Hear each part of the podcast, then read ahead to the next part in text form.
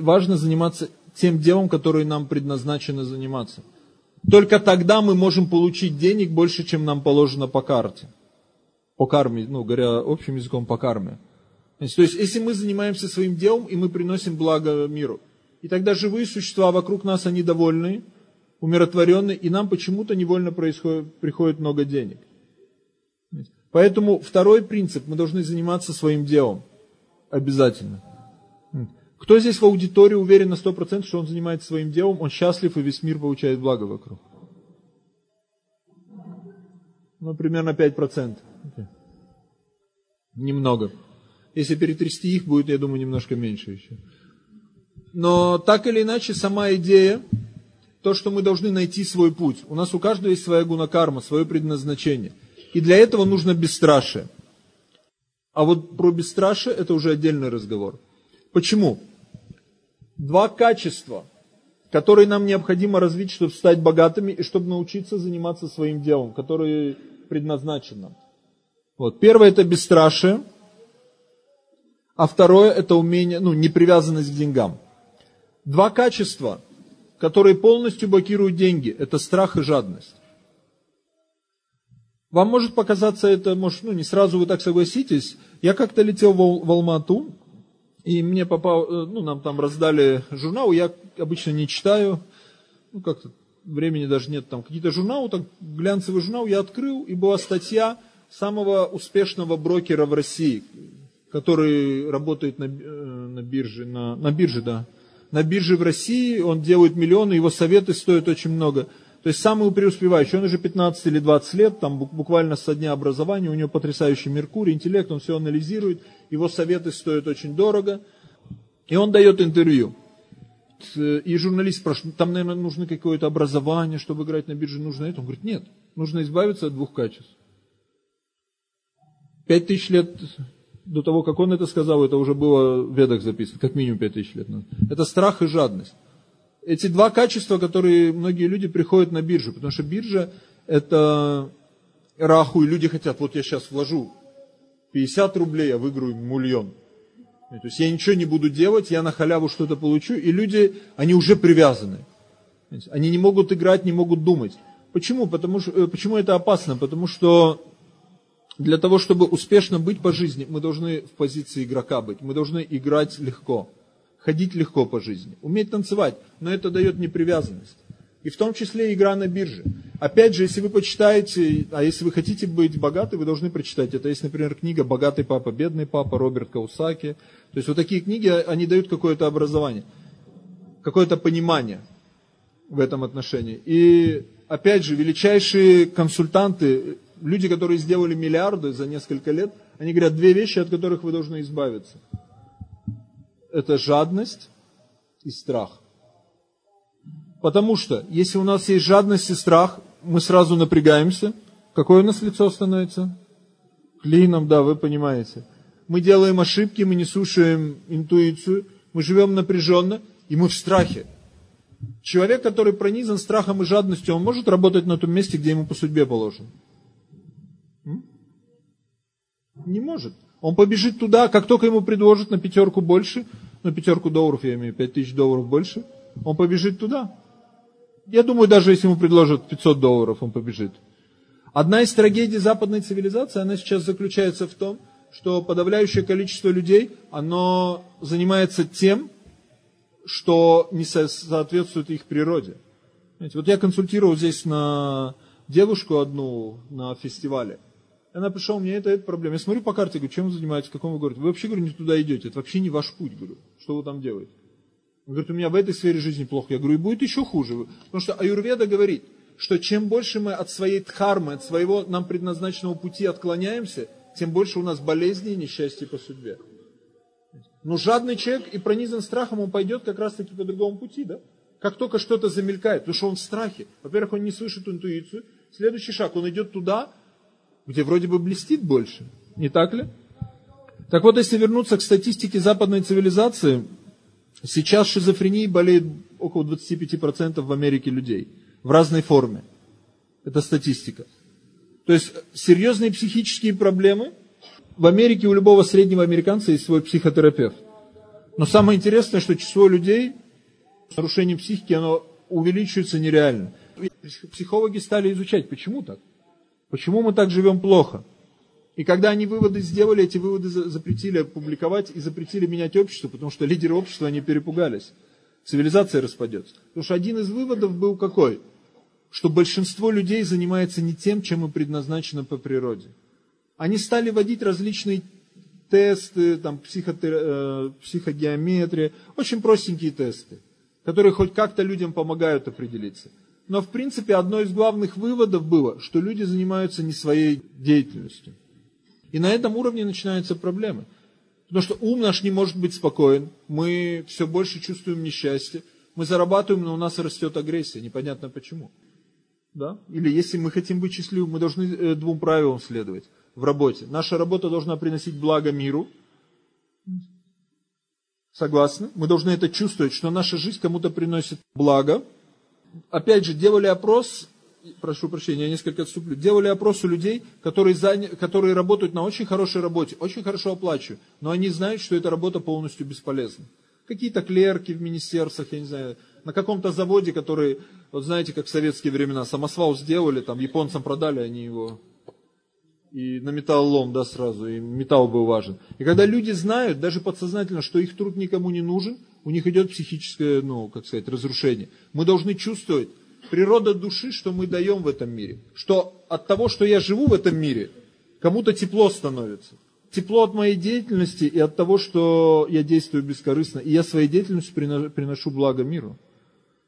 И второе, эта деятельность должна быть нашей, по нашей гунакарме. Мы не можем работать на какой-то работе, если она нам не, не подходит.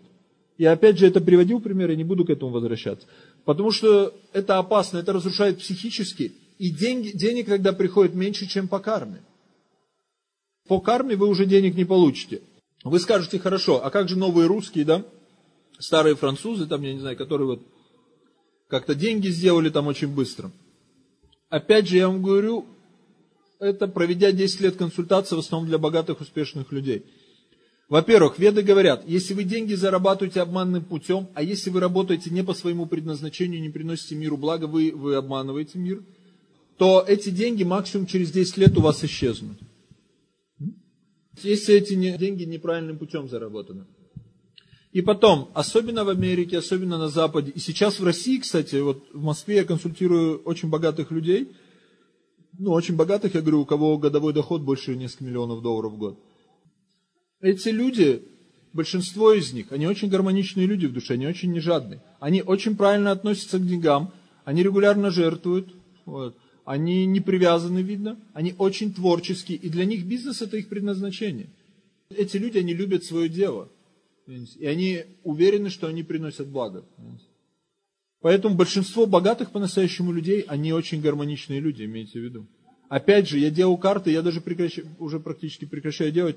Многие люди, которые много лет живут в нищете, это тоже, это указывает о какой-то дисгармонии серьезной. И очень часто это люди очень жадные в душе. 95% это из моего опыта. Я вам говорю, это проконсультировав за последние лет, ну скажем, минимум 10, ну чуть ли не 10 тысяч человек, например. Ну, есть тренинги, есть консультации, кого-то я быстро смотрел, но несколько тысяч человек.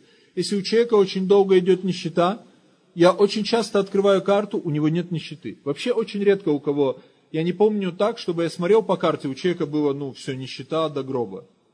То есть я даже не помню это. Я, я помню, у людей идут, ну, действительно, он зацеплен за деньги, привязан очень сильно, у него дисгармония с деньгами, он начинает работать, он начинает работать над собой, как минимум средний уровень все могут выйти. Поэтому мы возвращаемся изначально к привязанности и изначально возвращаемся к, к тому, что мы должны быть на своем месте. Это очень-очень важно. Следующий момент, отвечая уже на ваш вопрос. Если мы на своем месте, вы не должны, если вы чувствуете, очень важно оценить свой труд более-менее реально. И оценить свое время просто. Вы оцениваете, и вы говорите, и не стесняетесь. И это уже от вас зависит. Вы должны спросить, э, ну, послушать свою интуицию, пообщаться с людьми, примерно оценить свои услуги. Очень важно реализовать свой талант. У нас у всех есть таланты. Согласны? У каждого из нас есть какие-то здесь сидящих таланты.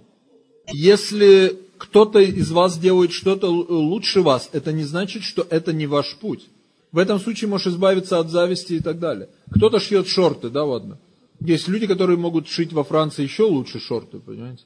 Но это не значит, что это не ваш путь. Таланты это не значит, что вы лучший в мире. Вы должны этим заниматься. Я знаю, более того, практически все мои друзья они намного лучше читают. Это не значит, что мы этим не должны. Я смоделировал вашу ситуацию на себя. Я думаю, каждый смоделируйте. Тут есть бизнесмены. Ну и что, есть люди, которые делают деньги за один день, а не за неделю. Но это не значит, что мы не должны этим заниматься. Талант это не всегда, что вы прям лучший во Вселенной. Одно из качеств смиренной личности, оно проявляется в том, что он принимает то положение, которое которое соответствует природе. В этом нет ничего плохого. Если вы можете с любовью чисто мыть полы, это тоже хорошо. Почему нет? Что бы вы ни делали, если вы любите работу, это нормально. Я, например, больше всего любил, когда ну, был брахмачарь, монахом. Самое лучшее, вставляешь лекцию, слушаешь, и что-то на кухне режешь, там что-то делаешь, убираешь. Это вполне нормально. Почему это плохо? Для кого-то это нормально. Если мы не можем взять ответственность за свою жизнь, как увидеть, готовы вы к какому-то бизнесу, к ответственной работе или нет? А? Какие есть признаки, как вы думаете? Чтобы стать лидером, какие-то дела крутить, что-то делать, организовывать. Как вы думаете, что вы, чем вы должны обладать? Ответственностью. Ответственностью мы должны всегда. Если мы безответственны, мы, мы любую работу загубим. Понимаете?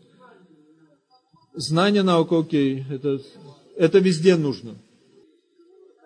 Умение рисковать. Лидеры должны умение рисковать, это очевидно. Ну, сильное подсознание, но у всех сильное. Иногда там так столько дури, это сильный. Умение делегировать, умение да, заботиться, любить подчиненных. Но одно из главных – сдерживать свое слово, быть ответственным. То есть, если вы пообещали, вы должны э, этому следовать.